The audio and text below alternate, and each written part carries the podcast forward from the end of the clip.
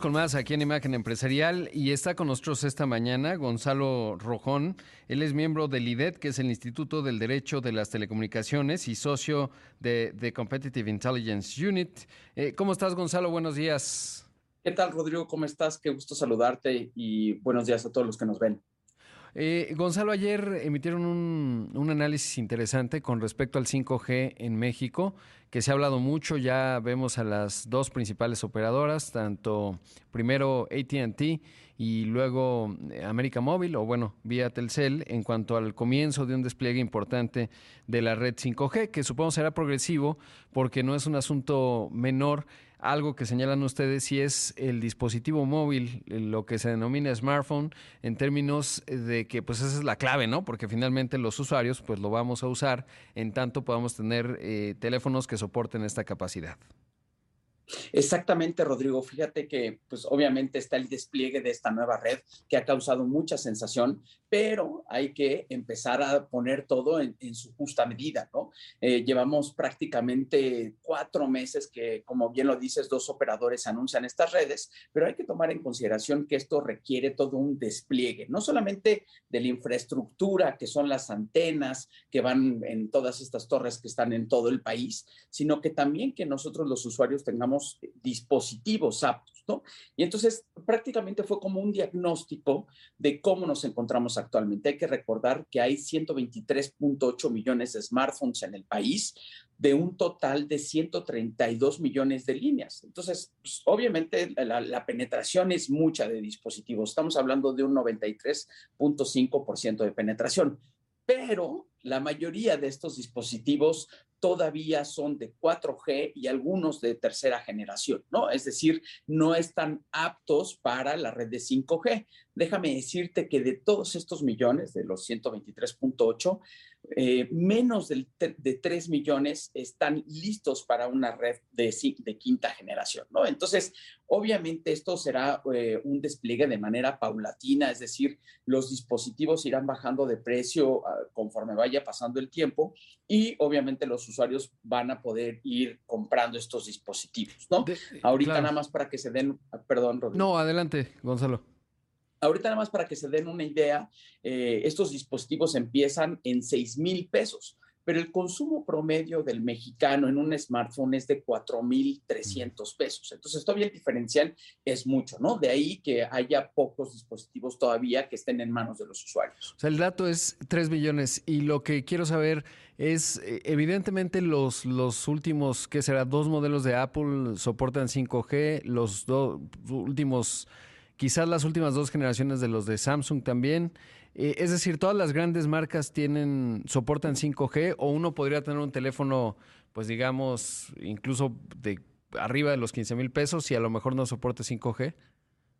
Eh, tienes razón, ahorita como que, o al menos las últimas dos generaciones de los dispositivos de distintas marcas, Apple, Samsung, solo los más top son los que cuentan con 5G, pero hay que recordar que la gama alta de los dispositivos pues va de los 10 mil pesos hasta los 56 mil pesos, ¿no? Entonces, si lo comparamos contra lo que está consumiendo un mexicano en promedio, pues el diferencial es mucho, ¿no? Entonces, sí, tienes razón, solamente las gamas más altas de las últimas generaciones contaban 5G. Ahorita ya vemos que se empieza a ir un poco más hacia abajo, ¿no? Te comentaba que desde la gama media, a partir de los 6 mil pesos, ya puedes encontrar dispositivos, ¿no? Pero estamos hablando de literal de la última generación, es decir, que han salido en las últimas semanas, Por eso no vamos a ver tan rápido cómo se empiezan a adquirir estos dispositivos. Hay que recordar que también los dispositivos están empezando a escasear por toda esta crisis que tenemos de los microprocesadores y también por las condiciones adversas, las condiciones económicas adversas que ha dejado la pandemia.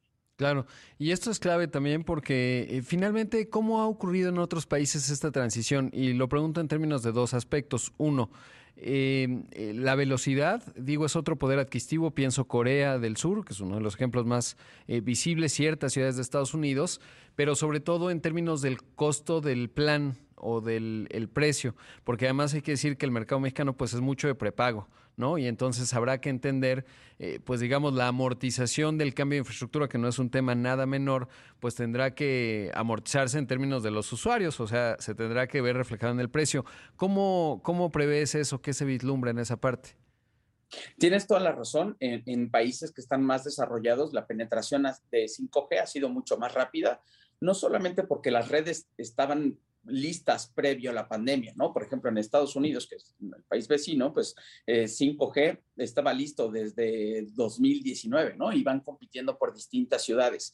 Desgraciadamente a nosotros se nos atravesó la pandemia y no pudimos eh, licitar espectro, una serie de cosas que se requieren también para eh, establecer las redes de quinta generación. Entonces, sí, en estos países obviamente la penetración tanto de dispositivos y tanto de las redes 5G ha sido mucho más rápida y obviamente todo esto es por el, poder adquisitivo de estos países, ¿no? Pero, Yo lo que vislumbro eh, para 5G en México es que nos vamos a tardar alrededor de cuatro años para que tengamos eh, o, veamos ya un mayor número de dispositivos y estas redes en muchas ciudades del país, ¿no? Nada más, por poner un ejemplo, para 4G nos tomó 10 años llegar a un 49% de las líneas que estuvieran bajo esta tecnología.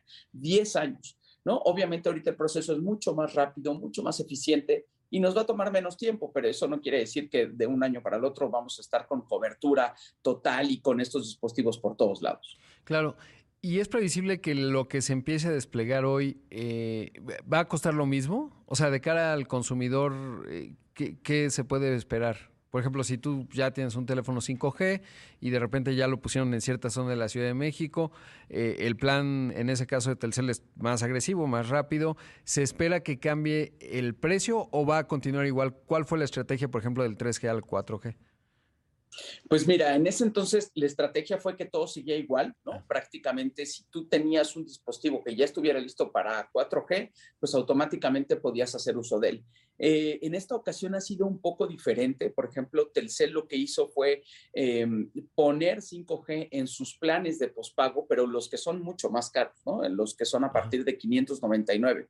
El resto de los usuarios de, de pospago pueden tener acceso a, este, a esta nueva tecnología, pero tendrían que pagar algo adicional, ¿no? Entonces, obviamente, pues eso, ah, si continúa así, pues no va a ser tan, o más rápido, ¿no? Es decir, los usuarios van a tener que pagar más por tener esta tecnología. Adicionalmente, tendrías que tener habilitado tu dispositivo, ¿no? Por ejemplo, eh, mi, teléfono que lleva un par de años y que en su momento cuando lo compré era de gama alta, pues sigue bastante funcional.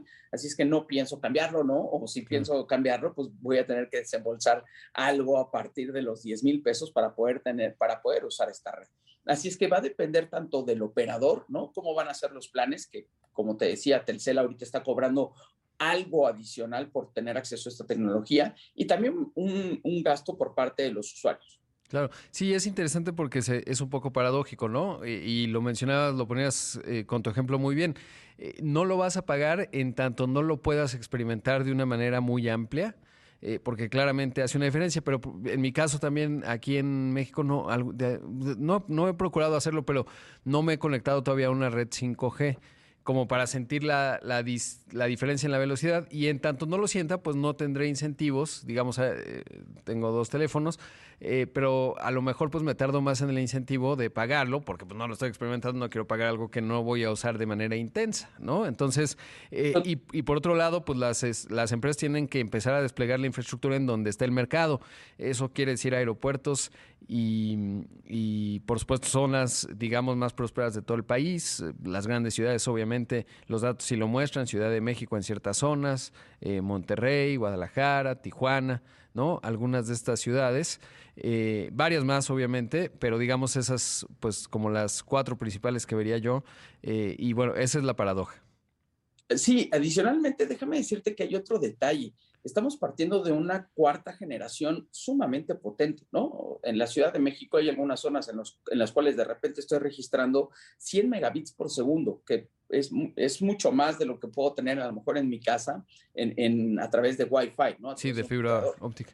Entonces, el, el, salto a lo mejor de 100 a 300 no va a ser abismal como lo fue cuando estábamos saltando de tercera generación a cuarta generación, claro. ¿no? O sea, tener 100 megabits por segundo es muy bueno, ¿no? O sea, tú tranquilamente puedes tener esta videoconferencia en tu teléfono móvil, ver una película, escuchar música sin ningún tipo de interrupción, ¿no? Claro. Ahora, vas a poder hacer cosas un poquito más rápido, ¿no? Y digo un poquito más rápido porque a lo mejor si tienes un, un, un archivo que quieres descargar del trabajo, pues en vez de que se descargue en cuatro segundos, se descargará en un segundo. Gonzalo, se, se, me acaba el tiempo, pero te agradezco mucho. Ojalá sigamos conversando porque hay varios temas, eh, el de los aeropuertos y tal.